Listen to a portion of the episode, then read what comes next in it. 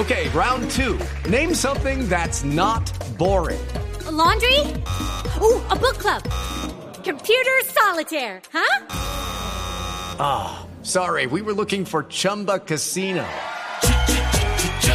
That's right. ChumbaCasino.com has over 100 casino style games. Join today and play for free for your chance to redeem some serious prizes. ChumbaCasino.com. No purchase necessary. Where prohibited by law. 18 plus terms and conditions apply. See website for details. ¿Cómo le fue con la comida del perro, Roberto? Ya no está bravo. El, el de aquí sigue bravo. El perro no estaba bravo, el perro no estaba bravo. Oye, el de aquí no le han dado ni desayuno. El perro de hasta- el perro de- Oiga, ¿ya le dio la comida al perro? Bueno, mire, mire que esa es otra de las grandes ventajas cuando usted viaja en moto, Sí. es que usted, usted no tiene tacos. Ah, sí. Sí, eso es lo mejor de las motos, que uno se evita los tacos. Por dónde pasa, siempre queda de primero en las filas. Hay veces que no hay paso para vehículos, pero sí para motos. Hay Pero, pero Robertito, también, también hay que ser prudentes a la hora de meterse para llegar de primero a la fila. Mira, Por eso yo estaba diciendo ahora que no por el hecho de que usted quepa por cualquier sitio, quiere decir que usted se mete por cualquier sitio. Para nosotros es un poquito más fácil, yo digo para nosotros las personas que manejamos moto y carro, porque cuando vamos en las dos ruedas somos conscientes de que las cuatro ruedas, o sea, tienen sus compliques, hay una cantidad de puntos ciegos en los espejos donde usted no, usted no es que no quiera ver el motociclista, sino que físicamente no Sí. lo ve. No Hay lo puntos- ve. hay puntos ciegos en el una- espejo retrovisor. Hay una cantidad de estudios sobre, sobre las visiones cuando usted sale, digamos, en una boca calle a salir a una avenida principal y usted mira, usted está buscando carros, que no vengan carros. Y muchas veces usted dice, uno, ya pasaron los carros, usted se tira y resulta que viene una moto. Por eso la norma de andar siempre con la luz encendida. Es que esas normas no son porque alguien se las inventó y dijo, ay, qué chévere andar con la luz encendida para que se gasten las baterías y los bombillos. Y no, no, no, no, no, es para que usted lo puedan ver. En una moto lo primero que usted tiene que hacer es hacerse ver. Por eso nosotros, inclusive un poquito en contravía de las normas del tránsito, utilizamos un poco de ruido en las motos. Y es simplemente por eso, porque cuando, cuando el conductor de las cuatro ruedas escucha el ruido, empieza a buscar la moto por los espejos. Dice, ahí viene una moto. No en esos términos, se expresan un poquito más feo de nosotros, pero no importa. Ahí viene el de la moto, ¿no es cierto?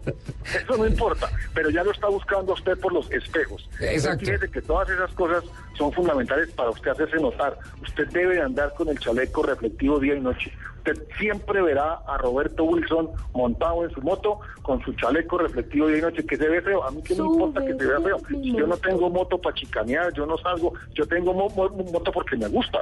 Yo, yo La primera mo- moto que yo compré fue en el año 1973, era una Derby de 80 centímetros cúbicos, dos tiempos.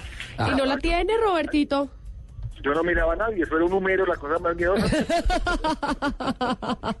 Él no levantaba polvo, levantaba humo. No, no, un número.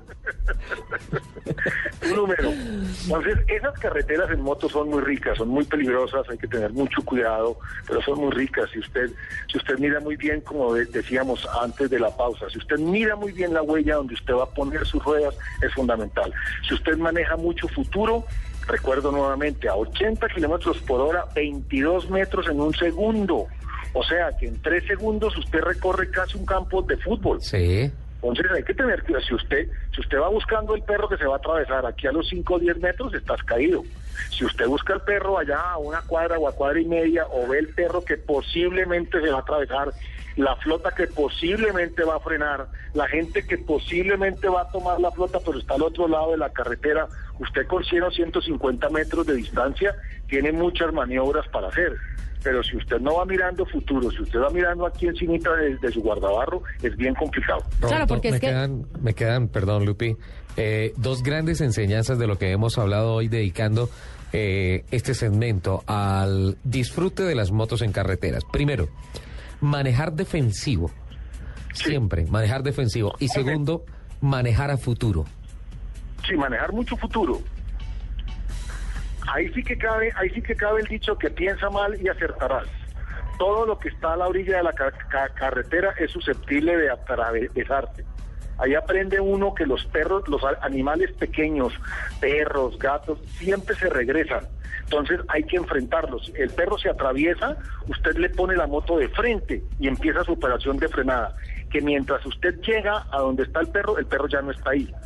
Pero si lo que se está atravesando es un animal grande, una vaca, un caballo, usted tiene que sacarles el quite por detrás, porque ellos no paran, ellos no se regresan, ellos siguen su camino así se les venga el mundo encima.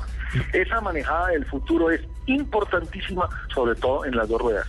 Roberto, entonces venga, hagamos aquí rápidamente una lluvia, una lluvia de consejos para los moteros que van en carretera.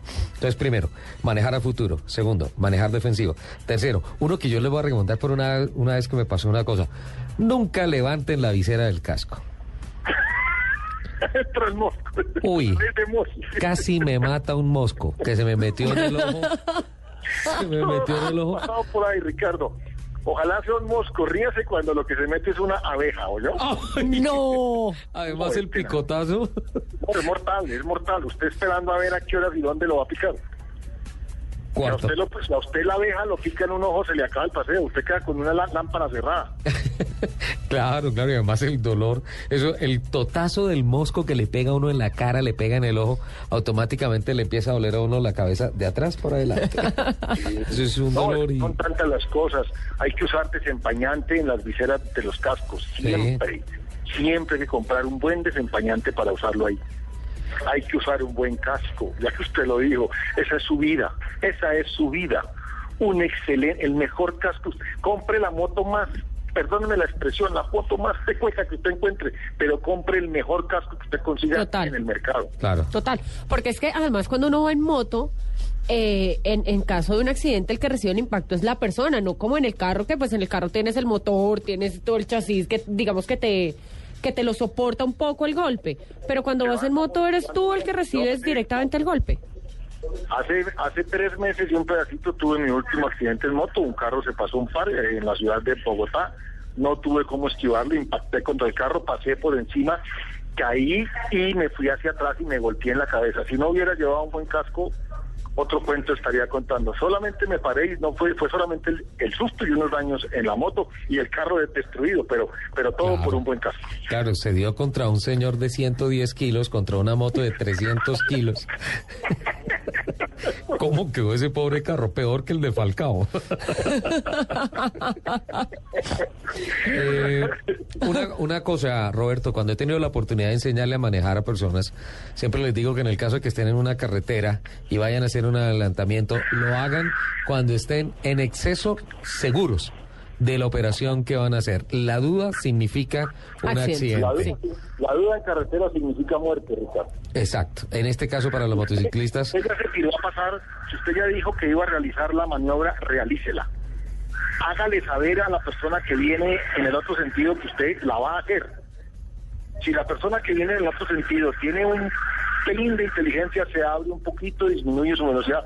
Por eso en el programa pasado hablábamos tanto de que demuéstrele a las demás personas qué tan inteligente es usted. Demuéstrele que usted es más inteligente que ellos. Si el otro señor ya hizo la embarrada, corríjala usted corríjala usted. Por eso yo decía, desafortunadamente hace ocho días el tiempo se nos terminó. Una vez usted llegue a su destino, sa- saque pecho, saque pecho, hágale saber a todos sus pasajeros que usted llegó. Claro. Usted, ahí sí que usted es un varón. Que usted es una... ¿Quién dijo que manejar era fácil? ¿Quién dijo eso? Uy, no. Manejar no es fácil. Manejar no es fácil. Entonces, Pero- cuando usted llegue a su destino, que llega bien, ahí sí saque pecho. Pero- ahí sí saque pero pecho. es- Dígale a todo el mundo, mire el buen piloto que traían ustedes. no es fácil, pero es muy placentero, Roberto. Ah, sí, eso es delicioso. Eh, otra, otra recomendación, Roberto, para los moteros, tal vez que no tienen mucha experiencia, eh, que traten de ir siempre, desplazarse siempre por la línea en donde están las llantas del carro que llevan adelante, no, no en la mitad. es buena, Ricardo. Esa es espectacular. Usted debe seguir la huella de los carros, que es donde hay caucho. Primero, no se puede parar en la raya, porque ya dijimos qué pasa con la raya. Segundo, no se puede ir por la mitad del carril, porque en la mitad del carril es donde los motores de los automóviles hacen sus desfogues y dejan caer algunos líquidos como aceite, como ACPM, como combustible. Apenas empieza a llover, usted ve como unos arcoíris en la carretera, ahí es donde está el piso liso. Entonces, ¿cuál es el piso que está más limpio donde usted tiene caucho para tener agarre, para tener grip? Donde los carros ponen las huellas. ¿Cuál es la huella más segura a seguir? La huella del lado donde va el conductor porque es, es el sitio donde mejor esquivan los huecos. Si usted va detrás de un carro y tiene punto ciego, no puede mirar hacia adelante. Si adelante hay un ladrillo y el carro le saca el quite al ladrillo y usted sigue la huella del conductor, usted tiene más del 98% de posibilidades de no pisar el ladrillo. Si usted va siguiendo la huella derecha, es el 50% de probabilidades. Y si usted va por la mitad, pues no ve que va a coger. Cuando ya coja el ladrillo, ya está en el suelo. Bueno, ahí están, nos salieron ocho consejos rapidísimo. Roberto, no solamente se nos acabó el tiempo del programa, sino que se nos acabó el año. ¡Feliz año! Sí, un feliz año y sobre todo para todas las niñas que se creen de la tercera edad. ¡Eso! Robertito, un abrazo, un abrazo para uno de los mejores profesores de manejo que he tenido. Mil gracias. No, el abrazo es mutuo. Un feliz año para todos ustedes. Muchos, muchos, muchos programas más con muchos consejos. Usted no sabe la cantidad de vidas que ustedes salvan con eso. Muchísimas gracias, Roberto.